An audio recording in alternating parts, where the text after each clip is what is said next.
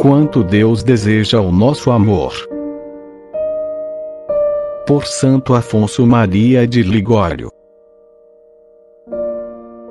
Justamente por nos amar ardentemente, Deus deseja ardentemente que nós também o amemos. Ele nos estimulou para que o amemos, fazendo repetidos convites na Sagrada Escritura. Certamente, o rei desse mundo não se rebaixaria a tal ponto que pedisse a um súdito o seu amor. No entanto, Deus, que é a bondade infinita, o Senhor do universo, infinitamente poderoso, infinitamente sábio, um Deus que é digno de um amor infinito, um Deus que nos enriqueceu com dádivas espirituais e corporais, não se envergonha de pedir a esmola do nosso amor. Ele nos exorta e ordena que o amemos. E assim mesmo, não consegue conquistar o nosso amor.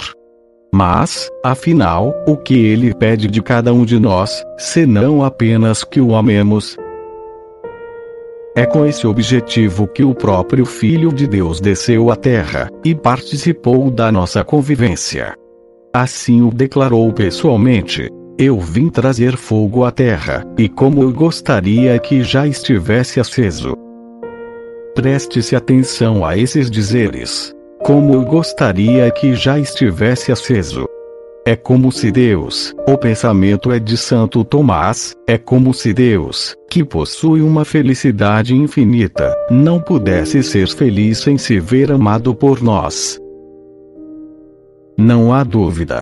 Deus nos ama, e nos ama ardentemente, e justamente por nos amar ardentemente, quer que o amemos, também de todo o coração. Razão pela qual ele nos manda cada um em particular.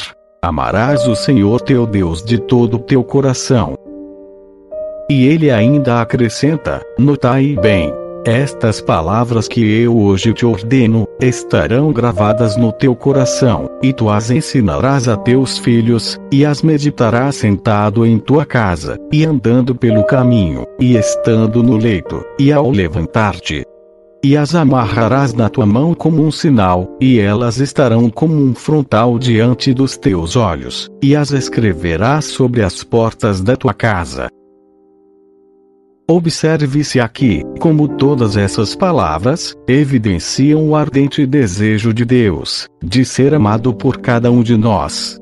Ele manda que estas palavras estejam gravadas em nosso coração. E para que nunca jamais delas nos esqueçamos, quer Ele que nelas reflitamos e meditemos, estando em casa ou passeando pelas ruas, ao irmos dormir ou ao despertarmos. Ele quer que as tenhamos amarradas às nossas mãos, a fim de as termos diante dos olhos em qualquer lugar que estejamos.